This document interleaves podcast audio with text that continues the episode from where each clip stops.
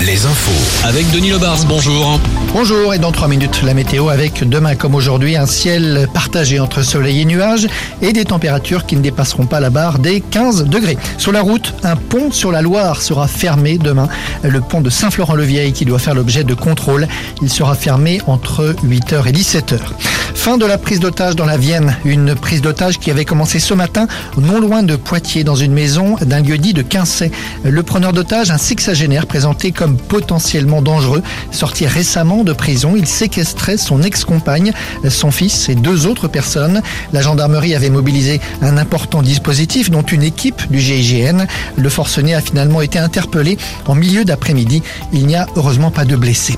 À Angers, un homme est en garde à vue depuis hier soir après la mort par balle d'un homme de 35 ans dimanche matin dans une discothèque de la région d'Angers à Saint-Martin-du-Fouillot. Selon le procureur, le suspect âgé lui de 30 ans reconnaît les faits mais il affirme qu'il s'agit d'un accident car la victime, dit-il, était son ami. Le coup de feu serait parti dans une bousculade. La victime a été touchée à la tête. Le suspect aurait appelé la police lui-même hier avant d'être interpellé. Les tarifs des médecins généralistes, ils avaient rendez-vous en cette fin de matinée avec l'administration chargée d'arbitrer les négociations entre les syndicats de médecins et l'assurance maladie. Le montant de la consultation va passer de 25 à 26,50 euros à l'automne prochain. Et pour des pédiatres, par exemple, on passe de 30 à 31,50 euros. Bref, 1,50 euro de plus. Des bruits de casseroles ce soir devant les mairies ou les préfectures. Des opposants à la réforme des retraites ont appelé à une nouvelle mobilisation dans de nombreuses villes. Des casserolades qui accompagnent désormais tous les déplacements ministériels actuellement. François Braun, le ministre de la Santé qui visitait le CHU de Poitiers cet après-midi, n'y a pas échappé.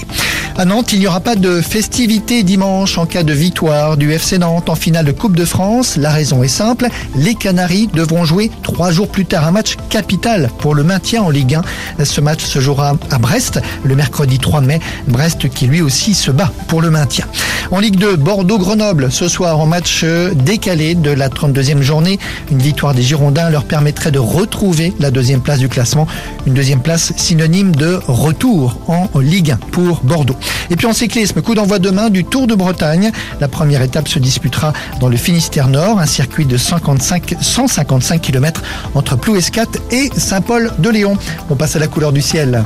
La météo avec manouvellevoiture.com. Votre voiture d'occasion disponible en un clic. Un temps frais et un ciel plutôt dégagé demain matin sur l'ensemble du Grand Ouest, de la Bretagne à la Nouvelle-Aquitaine en passant par la Touraine, le Berry, de larges éclairs